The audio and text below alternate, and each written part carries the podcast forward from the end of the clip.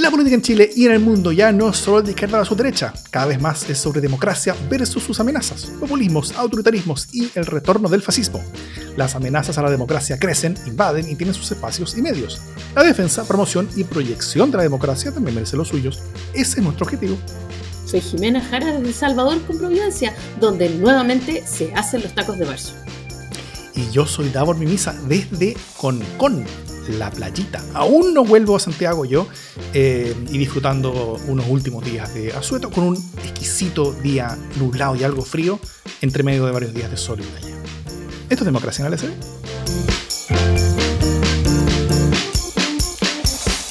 ¿Cómo estás, Jimena Jara? Bienvenida a este primer capítulo de esta nueva temporada de Democracia en el SD.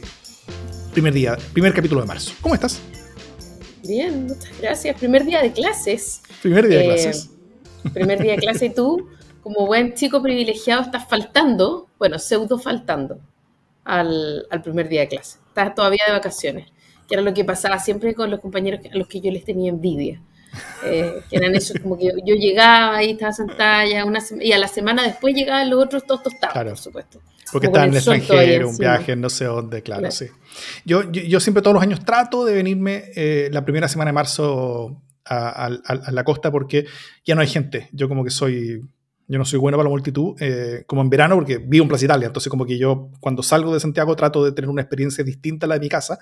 O sea, si, voy a alguna parte lleno de ruido, lleno de gente, lleno de movimiento, lleno de caos, eh, como que no hacer vacaciones, como que no es un cambio de mi vida normal. Entonces trato de buscar algo que sea lo opuesto.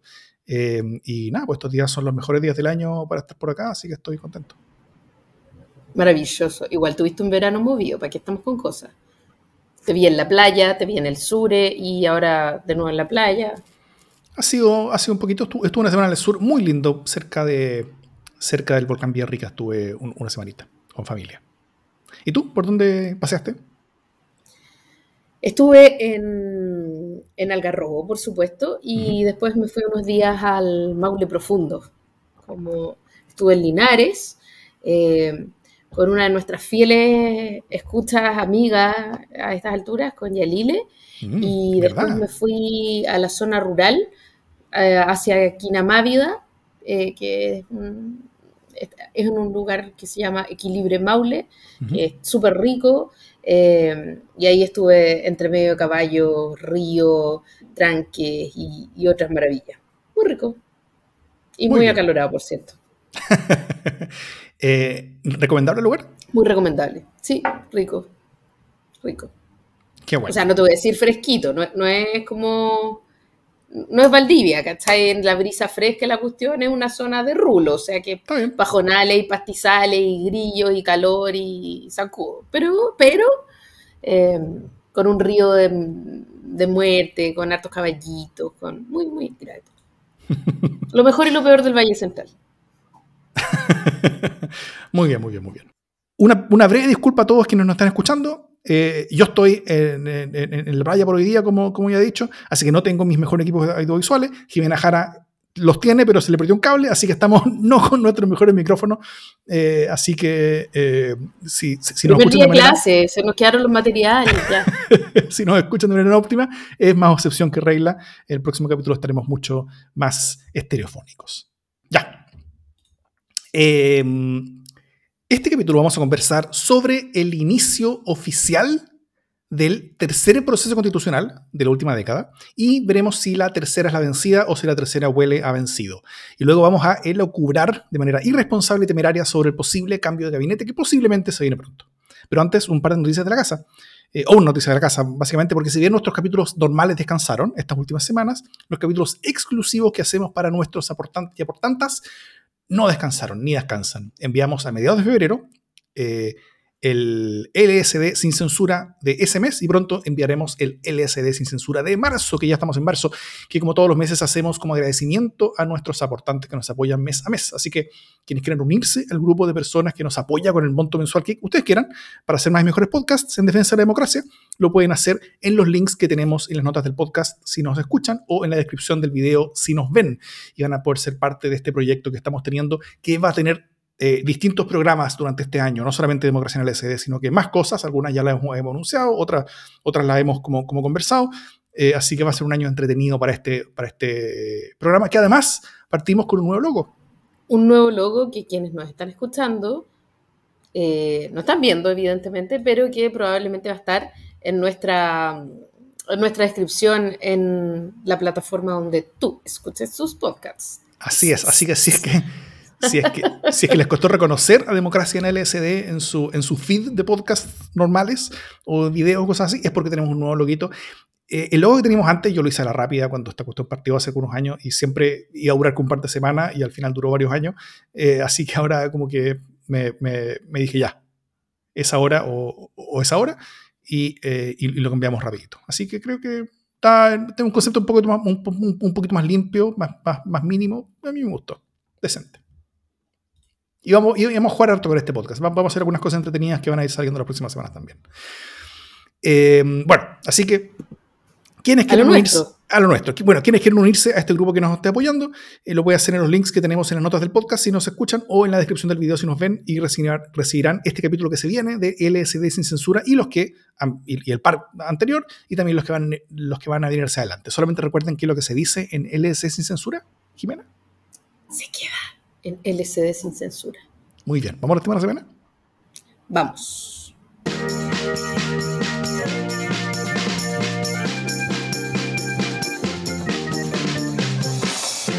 Partió la semana eh, con el primer día de clases, no solo de niños y niñas, sino también el primer día de clases de los 24 expertos y expertas eh, de la convención, en fin, del proceso constituyente. Ya no me quiero calzar con los nombres porque, porque las denominaciones ya me tienen un poquito superada, pero eh, digamos que ayer se constituyó la comisión de expertos y expertas que finalmente va a ser presidida por eh, la Vera Undurraga, tremenda abogada, eh, independiente pro PPD. Y esta es la primera fase para generar un, un anteproyecto de constitución que los constituyentes electos o consejeros o amigos de la constitución o como sea que se llamen, eh, van a aceptar, van a modificar o van a desechar. ¿sí? 24 expertos, yo estuve además en exclusiva reporteando para LSD sin, sin censura y con censura. Eh, estuve en, el, en, las graderías eh, gritando, tirando calcetines y otras cosas, porque como ustedes saben, uno ¿Por de qué, Jimena Jara? Porque uno de esos 24 expertos, como ustedes saben, eh, es literalmente de la casa, de esta casa mía, eh, es Gabriel Osorio, el abogado de la casa. Eh, así que, nada, me tocó ir con mi, con mi, con mi ¿cómo se llama?, invitación correspondiente y, y, ver esta, esta breve y sencilla ceremonia que me parece bastante atinado que fuera breve, sencilla y casi invisible, ¿no? Eh, como, a diferencia de eh, lo que ocurrió en otras instancias, fue muy pequeñito, fue muy breve y solo fue una sesión en la que se constituía, todos los miembros se daban por incorporados a la comisión esta y, eh, y se generaba una mesa de, de presidencia, ¿sí? Eh, esos eran como los objetivos. Eh, se dio un paso más y se, se formaron además las comisiones, ¿no? Eh, uh -huh. Y eso sería. Que una primera cuestión que te quiero preguntar es si te parece adecuada la forma en que se constituye esta cuestión como ceremonia, ¿no? Como personalmente yo tenía la sensación de que tenía que ser lo más breve, corto, rápido y discreto posible, eh, de partida porque para pa generar distancias con lo que ocurrió la otra vez y eh, de seguida porque aquí no hay miembros electos eh, universalmente que pudieran jurar o con los que se pudieran que se pudieran investir eh, propiamente tal, ¿no? Me parecía sí, claro. como que en el fondo tenían que partir trabajando lo antes posible y ya está. Sí, acá, acá hay, hay, que tener poca ceremonia porque, porque esto es básicamente poder delegado del Congreso, o sea, la, la legitimidad democrática de, de, de, del, del, comité de designados por el Congreso es porque están designados por el Congreso, o sea, eh, eh, de ahí viene eh, y por lo tanto es, básicamente una extensión del Congreso mismo, del, Congreso de la República, eh, como parte de la elaboración de este, de este proceso constitucional. Y sí, tenía que ser sobrio, corto, eh, sin, sin, mucho aspaviento e intentando llegar, sobre todo porque hay harto que hacer. Y hay muy poco tiempo para hacerlo. Entonces creo que, las, que, los tiempos y los apuros debieran estar bien, bien enfocados. Creo que fue bien bueno de que esto se haya negociado en los días anteriores, que como que hubiera llegado como, como, como, como con la torta ya, ya ya cocinar, eh, decidiendo quién iba a ser, quién iba a estar a cargo del, quién iba a presidir, quién iba a ser el vicepresidente, eh, quiénes iban a ser las cabezas de las distintas comisiones. Eh, alguien del oficialismo quedó en, la, presidencia. Las cabezas de las comisiones quedaron todas en manos de, de, la oposición o filo, o filo oposición, hubo una DC. y esa fue la negociación que, que, se hizo y vamos a ver qué es lo que va a ir saliendo como resultado de todo esto. Eh, las grandes dudas que tengo yo con respecto a esto son, eh, en, parte, cuánto va a ser el rol que este, que este cuerpo designado le va a dejar después al cuerpo democráticamente elegido. Ahí yo tengo un miedo. Y también el, el, el, miedo que tengo yo, y ahí tú me dirás si, si expandimos en eso o no, es si es, es, es que es, es, la discusión que se está como instalando a nivel nacional sobre este proceso constituyente, sobre todo en base a la diferencia con lo anterior. Ya, a ver, eh, ¿nos vamos a expandir inmediatamente en estos miedos o, cómo, lo hacemos? Usted manda, usted es la dueña del tema. Sí, yo, bueno, primero a salir como del rollo de, la formalidad misma de la ceremonia. Eh, marco distancia, o sea, evidentemente aquí están todos bien vestidos, todos con corbata, eh, todos como bien homogéneo, casi aburrido. y por supuesto todos cantaron el himno nacional, aquí había, había casi una especie como de, de vigilancia eh, sobre quienes cantaban el himno y quienes no cantaban el himno. Así que eh, quiero rápidamente instalar la cuestión. Ahora, sí me parece interesante que, como tú dices, llegaran con la tarea hecha, hmm. eh, lo cual evidentemente no significa que, estén que hayan estado de acuerdo en todo. O sea, yo dime y direte habrá habido, pero, y una cuestión que me parece que es súper importante, no fueron televisados. ¿cierto? Esa conversación, esto que lo hablábamos a propósito de la convención, de tener que decidir todo, eh, eh, eh, digamos, en vivo casi, generaba mucha dificultad para generar los acuerdos propios de toda democracia, ¿no? La deliberación se veía muy dificultada en ese ejercicio permanente como de, de performance. Eh, y aquí la performance fue como es y debería serlo porque es un cuerpo técnico muy breve. Eh, y durante, los propios, durante las próximas semanas y meses, son tres meses, deberían estar trabajando en tener una constitución, una propuesta de constitución eh, lo más unánime posible, que además, ojo, va a ser alimentada por este Consejo Ciudadano, o como sea que se llame, que está radicado en la Universidad de Chile y la Universidad Católica y que se instaló hoy día, que es como una mesa de la ciudadanía. De participación eh, ciudadana, claro. Eso. De participación ciudadana, que va a permitir cuatro mecanismos de participación ciudadana. Eh, la iniciativa popular de norma, audiencias públicas, diálogos ciudadanos deliberativos eh, abiertos y consulta ciudadana. ¿sí? Mm. Entonces, eh, como que en el fondo eso, es este ejercicio ciudadano, que ojo, aquí las universidades tienen que estar también a la altura para poder recoger y procesar todas estas cuestiones, ¿no? Así Está radicado en, esta, en estas eh, instancias académicas porque son las que dan la garantía. Eh, entonces no están radicadas ni en el Congreso ni nada, se está pidiendo a las universidades que puedan protagonizar o contener este proceso, pero tienen que estar a la altura para poder entregar eh, buenos insumos. ¿sí? Entonces supone que va a haber una brocha entre estas dos cuestiones para el anteproyecto que se le entregará después a los, a los miembros electos, a los 50 miembros electos que les toca discutir durante un máximo de cinco meses si eh, mantienen o no mantienen ese anteproyecto, cómo lo modifican o si lo votan a la basura.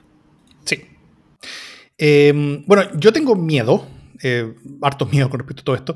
Primero, eh, es, es, miedo con respecto a la conversación en torno a esto, como que se haya celebrado tanto la diferencia del proceso anterior. Creo que hay un riesgo grande. Em, yo, yo, creo que estamos tan afiebrados con hacer todo tan exactamente opuesto como se intentó la vez pasada que también estamos posiblemente construyendo un proceso que termine siendo igual de inaprobable, por las razones inversas que el de la vez pasada, ¿no es cierto? O sea, si, el de la vez pasada fue, fue, fue tan desordenado, tan caótico, tan popular, tan... Eh, eh, eh, tan lleno de vértigo, tan, tan emocionante, que termina siendo tan apagado, tan gris, tan, tan ultra ordenado, tan, tan empaquetado, tan poco interesante que, que, termine no generando interés en básicamente nadie y que, y que, el resultado electoral sea pobre y la participación electoral incluso sea pobre. Eh, yo personalmente voy a probar cualquier cosa que, que, salga acá, eso parto, o casi cualquier cosa, tendría que ser como, como, como manchas de heces tiradas por chimpancé, algo así, para, que yo no lo pruebe, pero porque necesitamos alguna constitución, hoy, hoy no la tenemos. Pero eh, hoy parece más bien como, como, como el, deporte de jactarse de las características antipopulares y, anti, y antimovilizadoras de, este proceso nuevo, ¿no es cierto? Eh, como, como, si, como, como, si estuviera equiparando la distancia con el proceso anterior como si fuera su medida de virtud. Y eso creo que es un, es un error, porque, porque el, estar destacando algo por lo antipopular y antimovilizador eh, y destacarlo con respecto a algo que se tiene que medir electoralmente después, yo creo que es bien suicida. O sea, creo que no es tan el camino eso. Creo que se le está pasando la mano al, al, al mundo que está utilizando la diferencia de este proceso como, como, como especie como arma castigadora. Eh, eh, eh, en parte, porque el mayor desentusiasmo con este tercer proceso constitucional está en públicos que sí quieren ver una nueva constitución. O sea, que, son en, parte viudos del, del, del proceso anterior.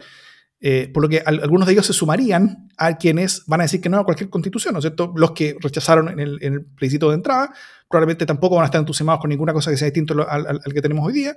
Eh, por lo tanto, no es tan fácil. O sea, yo, creo que vamos a ver un proceso donde el techo de aprobación va a ser menor que el anterior y el, y el piso de desaprobación parece que va a ser mayor que el anterior. Entonces partimos con desventaja con respecto a cómo se partió el anterior. Eso, eso no quiere decir que, que, se va a perder como fue, el anterior. El anterior partió con una enorme ventaja y, se, y se, desaprovechó esa ventaja y se, y se construyó y se transformó esa ventaja en una gran desventaja. Eh, eh, eh, pero ahora las cosas están un poco menos fáciles. Entonces yo, yo, yo tendría mucho más cuidado, intentaría ser más equilibrado en, esa, en, esos mensajes. Porque hay una sensación ambiente medio elitaria de que mientras sea opuesto al anterior va a tener, va a tener una aprobación asegurada. Yo creo que es una tontera tanto más grande que la del el plebiscito de entrada ganó por tanto que tiene la aprobación asegurada, que es lo que se decía con, con el proceso anterior, mucha gente hasta el final. Eh, y eso, bueno, fue un error enorme eh, y ahora también puede ser algo, un error similar, para partir porque nace de una supuesta seguridad electoral harto menor que la vez pasada, o sea, un 60%, 62% en vez del 80, 78, eh, y también parte como de proyecciones de supuestos, yo creo que son similarmente voluntaristas. Entonces, por eso, tal como tú bien dices, yo creo que va a ser súper clave el proceso de participación ciudadana, porque como para despircuir un poquito, al menos un poco, esta, esta cosa como antipopular y antimovilizadora, eh, es una oportunidad buena el que haya participación ciudadana. Lo hace la, la, la Católica de la Chile, como tú dijiste, y en tercera para, lo malo es que todo esto va a tener solamente un mes, desde el 7 de junio al 7 de julio. Eh, y del primer mecanismo que tú, que tú, dijiste, la iniciativa popular de norma, van a ser propuestas de enmienda a los artículos del proyecto, o sea, básicamente va a ser con respecto al trabajo que hagan estos designados y no los que sean electos popularmente, eh, que, informaría el trabajo que hacen los electos popularmente después. Eh, las audiencias públicas sería sobre opinar básicamente sobre, sobre iniciativas del anteproyecto. los diálogos ciudadanos, no hay mucho detalle que, que, consistiría eso, y la consulta ciudadana sería como un, un, mecanismo que estaría disponible por si lo quieren usar, o sea, no es algo que esté demasiado considerado tampoco. Entonces, eh, nada, yo, creo que eso va a tener que meterle vértigo al, a, todo este tema y, ojalá que funcione. Creo que en participación ciudadana están las llaves para hartas de las falencias que este proceso está demostrando eh, por esta como, como sobredimensionada eh, energía y entusiasmo que hay de marcar las diferencias con el proceso anterior, siendo que lo está haciendo de una manera que yo creo que puede ser un poquito contraproducente. Sí, yo aquí, o sea, como quiero hacer algunos matices, estoy de acuerdo en general em, en que el, aspecto crítico de todo esto es que la ciudadanía no se, no se sienta seducida para nada, ¿no? O sea, ahí Verónica Andurraga lo dice en su discurso. Sé que muchos de ustedes están como sin ganas, están con desconfianza, o sea, 57% eh, de más o menos de la gente según las encuestas, ¿no? Como no, no tiene ninguna, eh, poca o ninguna confianza en este proceso. Eh, y por lo tanto, el desafío es mostrarles que tienen razones para esperar un poco, ¿no? No para súper enamorarse de la idea, sino que para quizás allanarse. Eh, yo creo, y voy a insistir con una línea que he tenido desde, desde que se instaló este proceso, yo creo que esperar poco tiene una pequeña gracia, y es que cuando uno no tiene expectativa, a veces te sorprenden, ¿cierto? Cuando uno, espera, cuando uno lo espera todo, eh, la decepción es bastante más probable que cuando no esperas nada y ocurre algo mínimamente razonable. Eh, creo que ese es el desafío, mostrar un corpus mínimamente coherente y mínimamente razonable que pueda ser aprobado y que no le dé la espalda a la ciudadanía, ¿cierto? Eh, creo que hay un desafío que es importante. No, sé si se va a lograr. Creo también que las voces que, y ahí, ahí tengo mi matiz contigo, creo que las voces que se han dedicado a decir, oye, esto sí que sí, pucha, qué bueno, partimos con, o sea, como que había un titular, que no sé si era la tercera o la segunda, la segunda parece ayer, que era mm. como, partieron dando el ejemplo. Era pero callan, pero callan, pero mal, porque, porque el ejemplo, o sea está bien, es un gesto republicano y así lo dijeron, como sentimos que es importante partir con un acuerdo republicano, good, pero tampoco es como, están dando el ejemplo, no como los otros, no son porros, ¿cachai? Llegaron estudiados. Eh, creo que ese tipo de halagos eh, vienen mucho más desde el mundo institucional y desde el mm. mundo elite eh, que desde el mundo ciudadano. Por lo tanto, no sé si la gente realmente se siente tan así como, wow, llegaron con un acuerdo, o ese acuerdo es más bien reflejo de la, o más bien genera esta desconfianza de, ah, claro, lo negociaron todo bajo cuerda, ¿sí? Em, pero creo también que a la larga esto va a tener eh, poco peso en la discusión final. O sea, lo que importa es que sea un proceso que sean capaces de llegar a acuerdo y sobre todo cómo vaya a ser la discusión después con los candidatos electos. ¿cachai? ¿Y cuál es la relación de esos candidatos electos con este anteproyecto? Si finalmente, este, esta parte, o sea, el proceso en general es bastante poco seductor, pero esta parte particularmente poco seductora, porque vamos a ver de puras iniciativas técnicas y por lo tanto va a ser una época de discusiones fuertemente técnicas. La discusión política va a venir probablemente en, en una segunda fase más abiertamente, ¿cachai? Eh, yo creo que ahí hay que hacer harta docencia, que fue una cuestión que no se hizo antes. Creo que no tiene que ser todo lo contrario de lo que se hizo antes, eh, pero sí tienen que incorporarse elementos que no se incorporaron antes, como por ejemplo la docencia y el comunicar bien. O sea que hubo fallas ahí. Sí. Sí, tanto como tú, bien lo dices, o sea, yo, diría que esta cuestión tuvo menos rating que el revival de Hasta ahora se improvisa, y yo creo que tuvo, eh, que, fue similarmente en, blanco y negro, ¿no es cierto? Como que como una especie como de, como de formato distinto. Eh, y, también yo creo que, que, estas voces medio elitarias, medio institucionales, están, están, están teniendo más rol ahora, básicamente porque como el interés es mucho menor de todo el resto de la ciudadanía, como que son las únicas voces que están hablando sobre el tema, ¿no es cierto? Entonces, eh, como que tienen un, un, peso relativo mucho mayor al que, que, esas mismas voces tenían en el proceso anterior.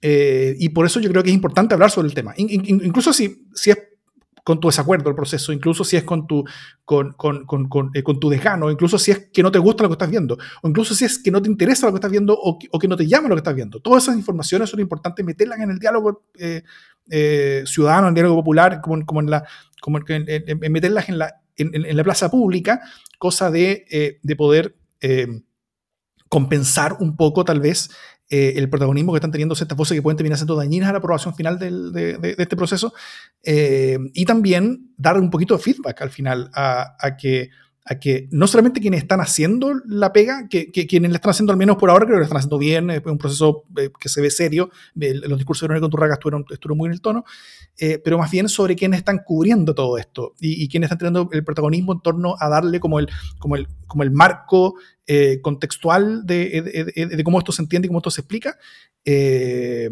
yo creo que el feedback a esas personas, a, esas, esos mundos editoriales, a, esos mundos de opinión, puede ser positivo eh, para compensar un poco y para que no se vayan tan hacia, hacia direcciones que pueden ser electoralmente negativas para que esto se termine aprobando. Eso.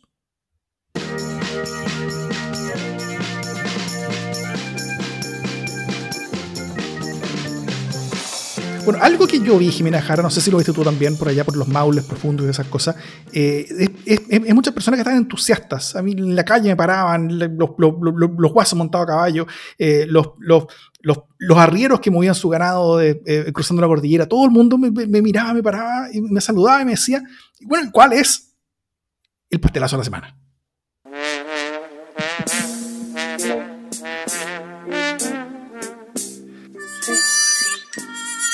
Bueno, este es un podcast político, serio, así que no vamos a discutir sobre lo que hace una autoridad de la República en su vida privada, con quien le parezca.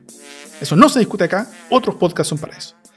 Pero cuando esa autoridad de la República llamó como autoridad de la República a una general a carabinero para resolverle un problema a ese tal señor, quien le parezca, eh, problema que era de paso estar detenido, eh, entonces la cosa sí se acerca un poco al, al espacio de un podcast político porque hablamos de tráfico de influencia, ¿no es cierto? De comportamientos que, si bien pueden ser no ilegales, sí parecen ser bastante indignos de altas investiduras de la República. Eh, y cuando ya pasadas un par de semanas de la polémica con declaraciones que no lograron aclarar nada y que la cosa iba quedando atrás lentamente, con costo asumido, de inconsecuencia entre la palabra y la acción, de ser lo mismo que siempre se criticó, de usar el acceso al, poder para fines personales, eh, pero por último, con todo eso asumido, la cosa ya estaba medio calmada y que al calmándose quedando atrás, y ahí la autoridad de la República decide hacer una nueva declaración de prensa, vestida como mormona en funeral, básicamente, para aclarar cosas que ya nadie estaba preguntando, aclarando nada de nuevo y volviendo a meter el tema eh, en la palestra. Ahí no solamente entramos a un tema digno de un podcast político, sino que digno de esta señera sección del pastelazo de la semana, porque ¿para qué? O sea, ¿para qué hacer una nueva declaración para volver a meter el tema en, la palestra, siendo que está quedando atrás?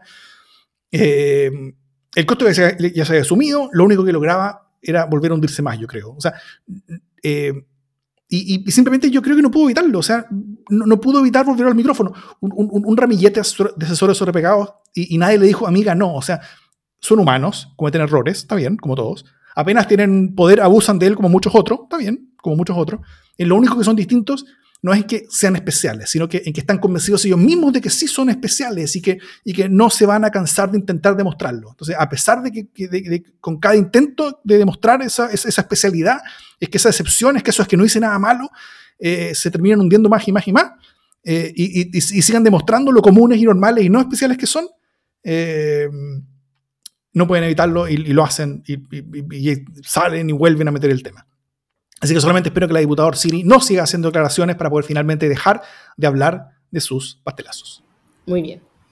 Mi pastelazo eh, tiene que ver con un proyecto de ley que se está tramitando y que eh, afortunadamente en la Cámara de Diputados fue eh, aprobado, que es la idea de otorgar una pensión especial o un estipendio para hijos e hijas de víctimas de femicidio eh, o de suicidio feminista. ¿no? Eh, fue aprobado, esta iniciativa fue aprobada, eh, pero hubo quienes se abstuvieron y entre quienes se abstuvieron estuvo el diputado, el, perdón, el parlamentario, el diputado Kaiser, Johannes Kaiser, y se mandó una joyita que dice algo así como que, em, ¿por qué generar grupos privilegiados en un país, siendo estos privilegiados hijos e hijas de mujeres muertas, básicamente víctimas del femicidio, eh, en donde desde la primera constitución hemos dicho que no hay grupos privilegiados.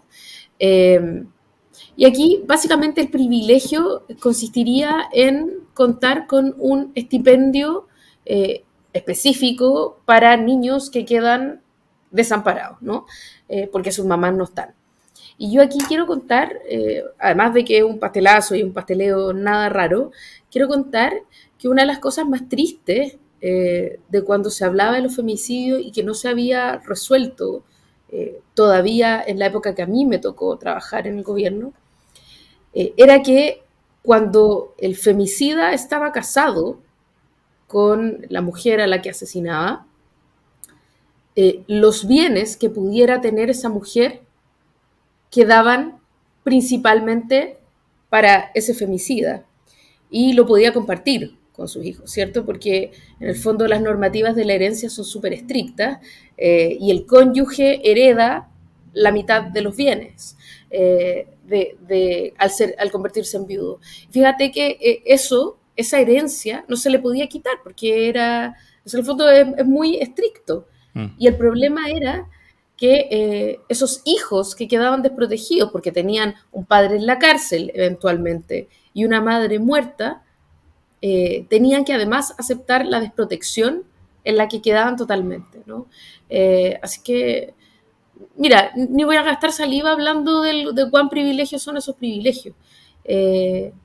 pero, nada, pues, eso es como, así es como entienden el orden, un cierto tipo de, de personas muy pro orden.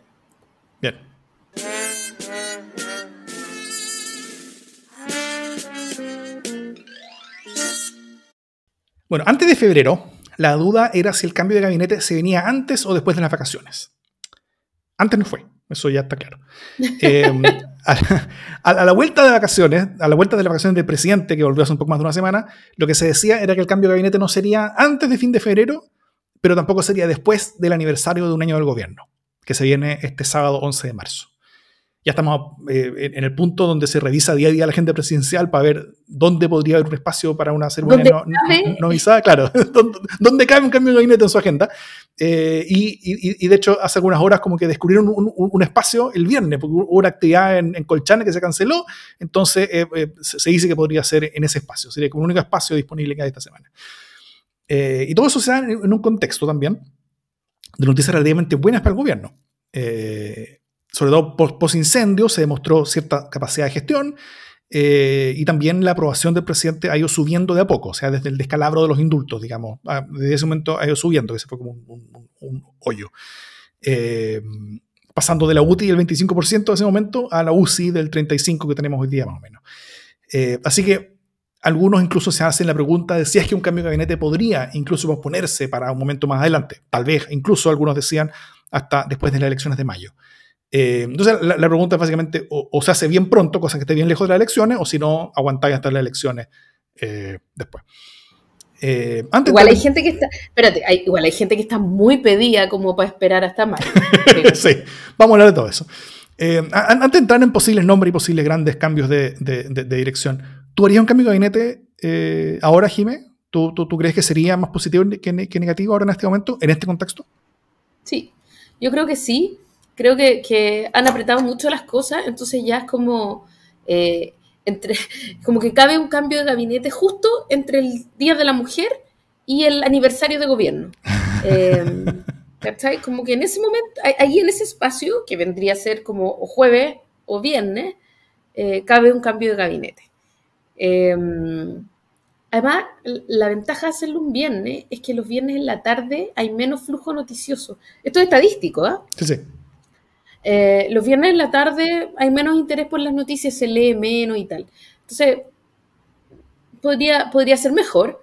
Eh, pero por otro lado, eh, como el, día sábado 11 viene a ser el aniversario de gobierno, yo no quiero decir que no haya muchas cosas que decir.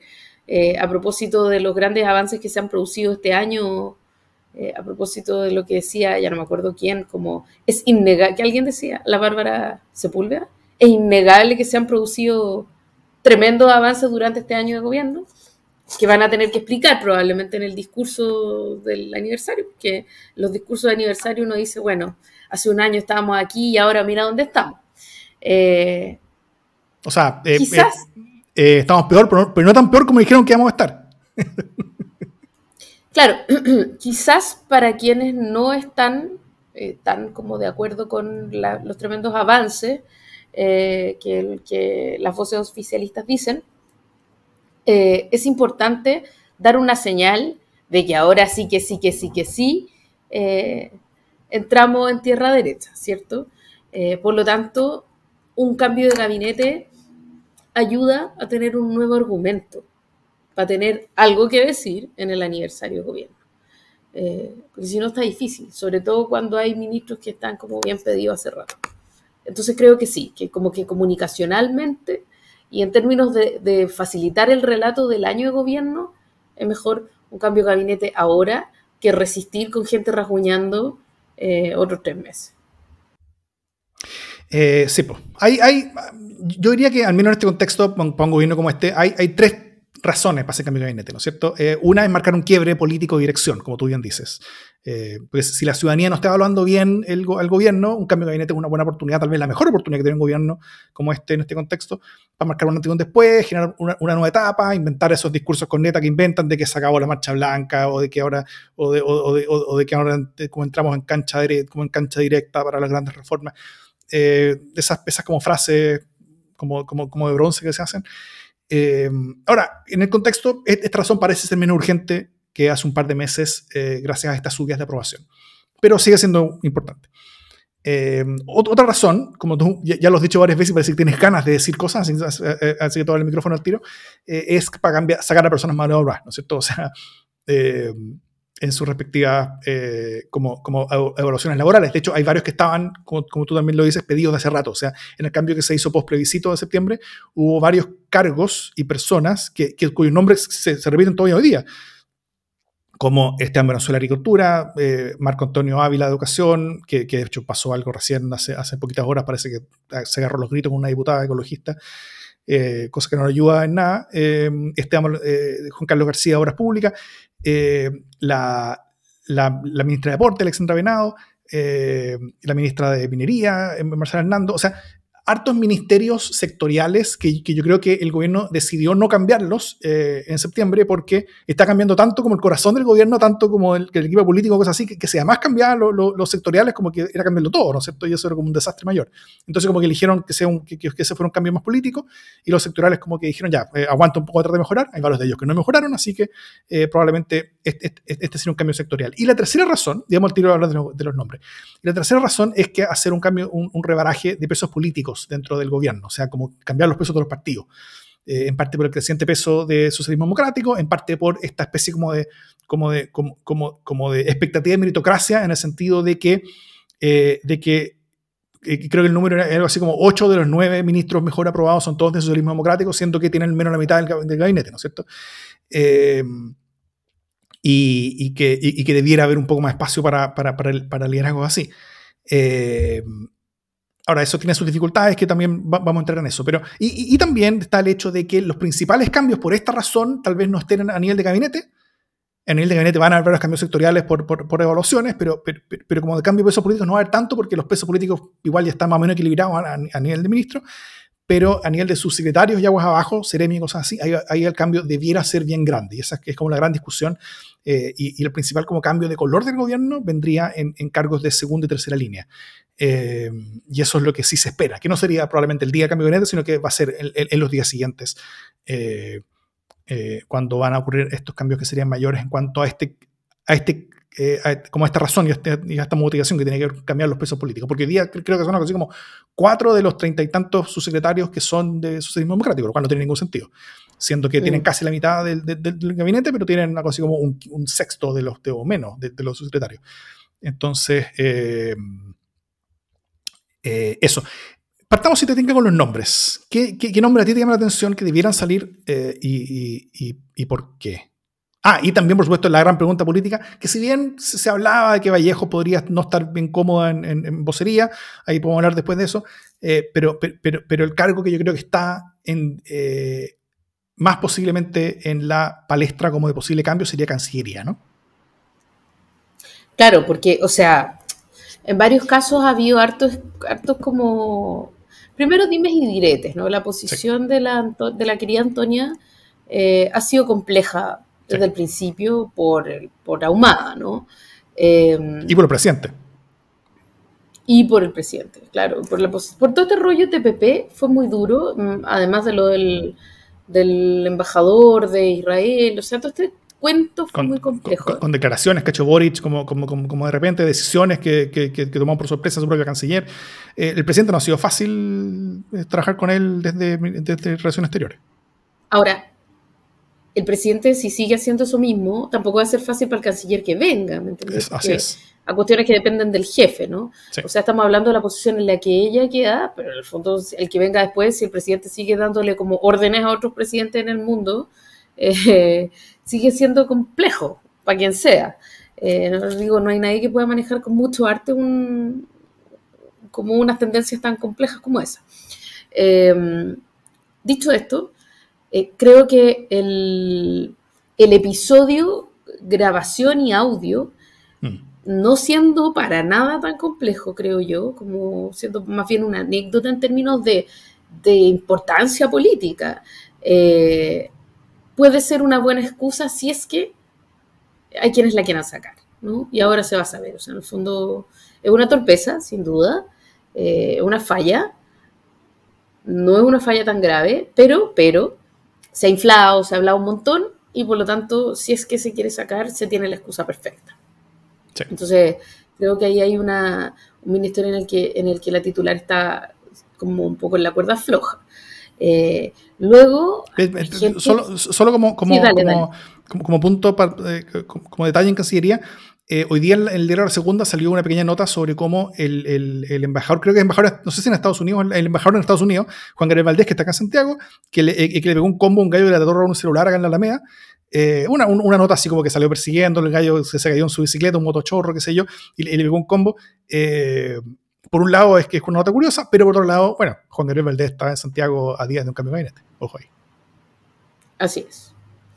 Eh, Luego hay otros ministerios que me pregunto yo, como, o sea, como que se ha hablado un poco de Marco Antonio Ávila. Eh, yo creo que la verdad es que Marco Antonio Ávila, realmente a mí es una cuestión que me sorprende porque como que ha subsistido desde el principio. Mm. O sea, si tú me preguntabas al principio, y es más, es posible que lo hayamos conversado, yo siempre pensé que Marco Antonio Ávila era un ministro fusible que iban a sacar a la primera cambio. Eh, creo que simplemente no lo han sacado porque ha habido atados más grandes que atender, ¿no? Mm. Eh, pero también los problemas en educación se empiezan a hacer eh, importantes. Importantes como eh, los rollos en los colegios, el tema del ausentismo escolar, un montón de cosas que no sé si se están atendiendo adecuadamente. y por lo tanto, en ese contexto, lo lógico sería que saliera, más allá de que le gritoneara o no gritoneara a una diputada concretamente ahora. Eso. Entonces creo que otro que está pedido es él. Mm. Como que todos los sectorales tienen, como que no se están yendo bien con sus, sectores, yo diría. Como, que no hay, no hay ahí eh, relaciones bien construidas. La, ministra de Cultura, eh, Brodsky, también está siendo muy criticada por, por sectores culturales. La, Ella sí que está pedida, o sea, o sea, como que yo podría decirte, no sé si van a sacar al Antonio Rejola, eh, es probable que quizás estén pensando en Marco Antonio pero si no sacan a la ministra de Cultura es como, ¿por qué? O sea, realmente como que, perdón, que esto lo voy a decir como sin ninguna mala leche, pero cultura era el área en la que esperábamos que se luciera este gobierno. O sea, había un montón de expectativas sobre lo que podía pasar en política cultural con este gobierno. Y esas expectativas han sido total y absolutamente frustradas. Sorry. Eh, y, además creo que hay un problema extra, que es algo distinto a lo que pasa en Cancillería, pero parecido, y es que eh, el ministro de Cultura más importante en este gobierno es el presidente. Entonces, eh, con un presidente tan asiduo de la cultura, tan como cercano a ese mundo, tener, digamos, una, una secretaria de Estado como con los conflictos que se han generado para Julieta Brodsky, yo creo que es que te contra complejo. O sea, ella sí que está pedida. ¿Qué, qué, tanto se le cuestiona al ministro de Cultura? Como nos preguntan acá en, el, chat. De partida han ocurrido una serie de huelgas, eh, como en museos y tal, eh, entonces eso es parte como las relaciones humanas, eh, como dentro del ministerio, están muy complejas. Las relaciones del ministerio con otros servicios también son un poco complejas. Eh, y también como platas que se esperaba que hubiera, presupuestos que se esperaba que se dispusieran y que no se están disponiendo, ¿no? Entonces hay un montón de cosas como que tienen que ver con fondos, con becas, etcétera, que son propias del, del día a día. No estoy mm. hablando de cosas extraordinarias, de construir un superteatro, sino como de viabilizar obras en camino o del delivery cotidiano de cultura, eh, que se han visto súper complejas. Entonces, nada, yo creo que hay una... Eh, bueno, salió hace pocos días un reportaje, me parece el viernes o el sábado, sobre el fondo cuáles, cuáles son las razones que, que pesan sobre esta complejidad. Sí, la, tercera estuvo muy, muy, muy entretenida eh, llenando sus, páginas políticas de febrero con, hartas notas como, como de las predias del cambio de gabinete, eh, explicando harto como los, alcances de los distintos conflictos que hay en cada uno de los sectores, cada uno de los, de, los ministros que están completamente pedidos, casi pedidos, más o menos pedidos, que, pueden estar pedidos, eh, todo eso. Eh, Yo encuentro que quiero hacer una, como un reconocimiento, me carga la tercera, como imaginarán, pero eh, quiero hacer un reconocimiento a este trabajo editorial consistente, que es como tener un hilo, ¿no? Mm. Como que ha hecho un hilo a lo largo de las sucesivas notas, que es como cambio de gabinete, capítulo 1, capítulo 2, capítulo 3, que han sido todos, pero cuál, a cuál más venenoso que el otro, pero que editorialmente es súper interesante.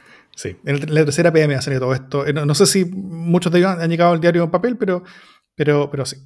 Em, bueno, y la otra cosa que tiene que ver con, con este eh, ajuste de pesos políticos, eh, o, quieres seguir pelando nombres un rato más, Jimé? ¿Estamos bien? Em, ¿Hay algún otro nombre que se nos esté quedando aquí en el tintero? Hay, bueno, sí, varios. Sí, Marcel Hernando, por ejemplo. Sí, pues, ahí, ahí, ahí, la dije también como que, un hombre que ya estaba medio evaluado desde, desde, desde septiembre, desde, el año pasado, y como que seguía, como que son, hay, muchos ministros que, que no han logrado cumplir los objetivos sectoriales porque los subsectores no están, como que no están avanzando. Y en parte también son muchos ministros que, y ministras que no están teniendo eh, conocimiento público. O sea, realmente las tasas de conocimiento del gabinete de Boric son, es pero es pero dramáticamente baja. O sea, son muy pocos ministros los que han logrado hacerse conocidos como ministros. Eh, tal vez Jimena Aguilera, la ministra de Salud, eh, y poco más. O sea, hay, hay, otros que son conocidos de antes, Giorgio Jackson, Camila Vallejo, por supuesto, eh, Carolina Toa, pero, pero, pero buena parte del, del gabinete de Gabriel Boric no está siendo conocido por la ciudadanía y eso es un problema, porque eso deja todo el peso del reconocimiento público y el peso de la interlocución política entre la ciudadanía y el, y el, y el gobierno en los hombros de Gabriel Boric. Y ese es un riesgo bien grande, que Boric yo creo que ha, ha incurrido en ese riesgo y ha, ha, pagado costo por ese riesgo, por el hecho de no tener suficientes eh, contrapesos en su gabinete, lo, lo, cual yo creo que es bien importante, ¿o no?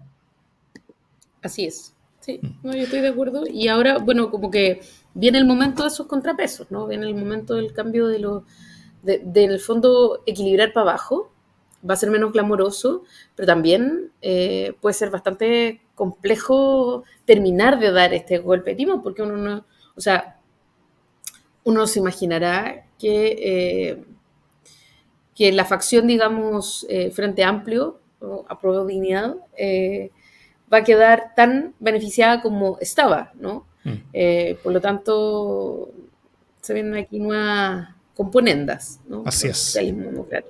Sí, voy, al tiro de eso, pero un, último nombre que, el que, que, lo había introducido antes, que era el de Camila Vallejo, que, que, algo se hablaba de que ella podía, que, decía que ahora no, pero que no iba a llegar hasta el final de gobierno en este cargo, este cargo era, muy desgastante, el de vocera.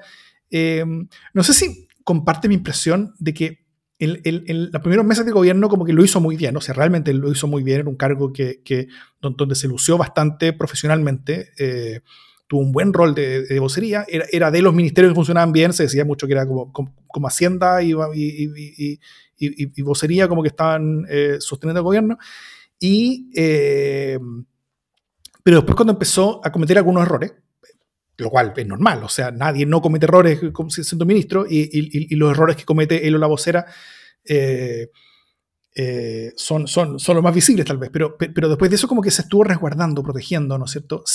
¿Cuánto sirve una vocera si está tan preocupada como de resguardar su propio capital político futuro eh, en, el cargo de vocería? O sea, hoy lo estamos viendo menos que antes, ¿no?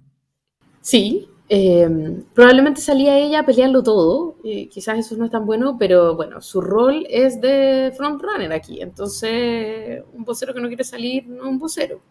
Eh, y, un, gobierno necesita un vocero. Ahora, durante febrero podría no haberse notado mucho, porque, porque lo más importante ocurría en el espectro como de interior, ¿cierto? Las vocerías las hacía interior, este comité que se juntó, este consejo, eh, y además los ministros desplegados en terreno eh, eran la noticia y todo este foco estaba sobre eso. Eh, pero ahora, a partir de marzo, que, vuelve la política pura y dura, sí que va a ser súper importante cuál sea el rol que juegue Camila Vallejo. Entonces, yo no creo que la saquen en todo caso. Aquí. Mm. Y, la última pregunta, bien, bien, cortita, ¿sí o no? Em, hay dos listas en la elección de, mayo, ¿no es cierto? El PPD junto con, junto con el Partido Radical se fueron con la ADC, una lista que no es la más oficialista, se supone que es un oficialismo light, eh, que van por el lado. Eh, y el PPD es parte del socialismo democrático simultáneamente, que es la fuerza que estaría pidiendo más y que le correspondería más como, como, como, eh, como cargo adicionales, sobre todo en segunda y tercera línea, ¿no es cierto? En sus secretarios, sus cosas así. ¿Tú crees que va a haber un castigo? Y si crees que va a haber un castigo, va a haber un castigo grande al PPD por ir por fuera en estos, en estos nombramientos post o en estos nombramientos de líneas inferiores? O sea, castigo debería haber, pero tampoco un castigo tan fácil. Tampoco es que tengan tantos cargos, o sea, como que basta que los dejen más o menos en la posición que están. es, que, eh, la posición que están, tienen como una, dos secretarías, que, es como ridículamente bajo. Pues te digo, como que no creo que haya un castigo, creo que más o sea, como que si lo mantienen en esa posición y se entiende como un super castigo, bueno, pero no va a quedar en una posición más disminuida que la que están hoy día. Eso es lo que quiero decir. Se, se, tendría como un gran castigo si no les dan nada más. Matemáticamente, ¿qué? ¿qué? ¿Cachai? Le van a quitar las dos chauchas, no, puede ser, ¿cachai? Pero en el fondo la apuesta del PPD fue muy, ya lo hablamos en su momento, fue muy inteligente, fue, ¿qué voy a perder? ¿Qué? Chao, póngame el uno y qué wea. Sí, bueno, sí, porque le pongan el uno, pero eso cuánto.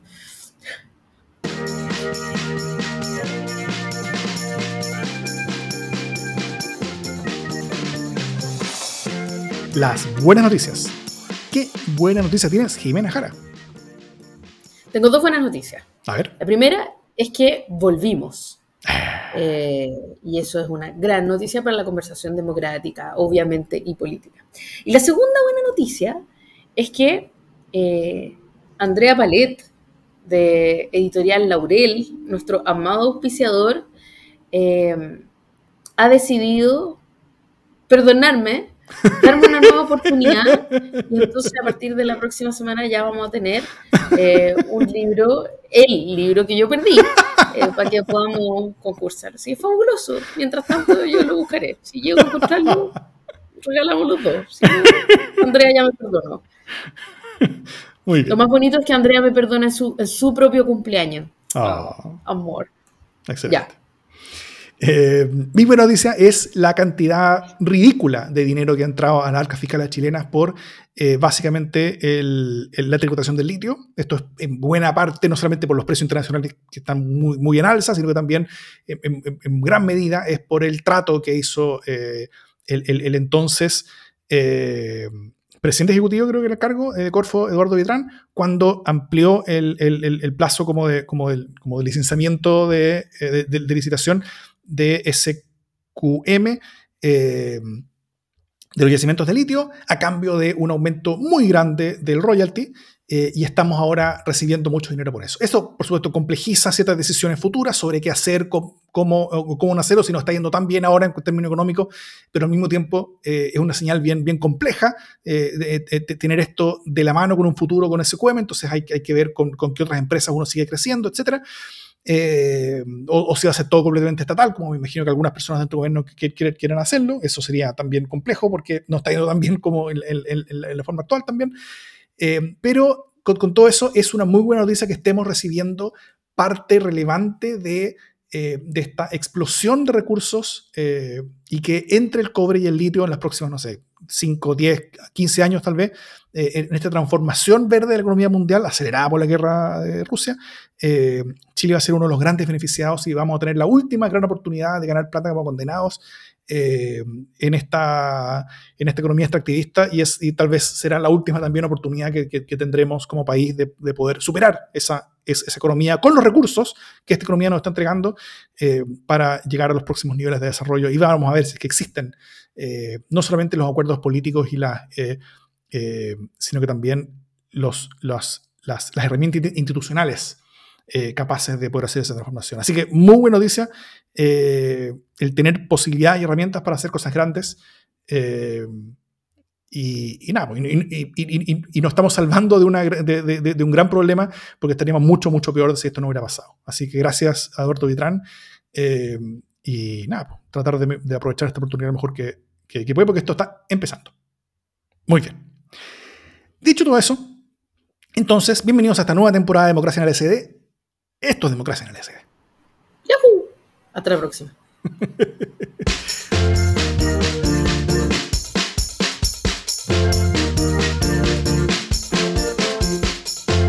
Claro, oye, y quedamos, no, y quedamos, nos faltó hablar de Viña, pues, que es el evento más importante de, de febrero.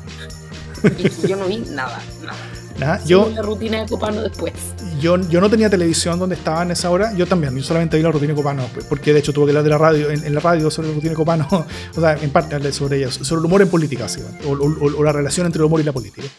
Pero sí, esa tampoco fue tan espectacular, pero me gustó, pero tampoco tan... Como que los comentarios fueron mucho más eh, exuberantes de, que, lo que yo vi.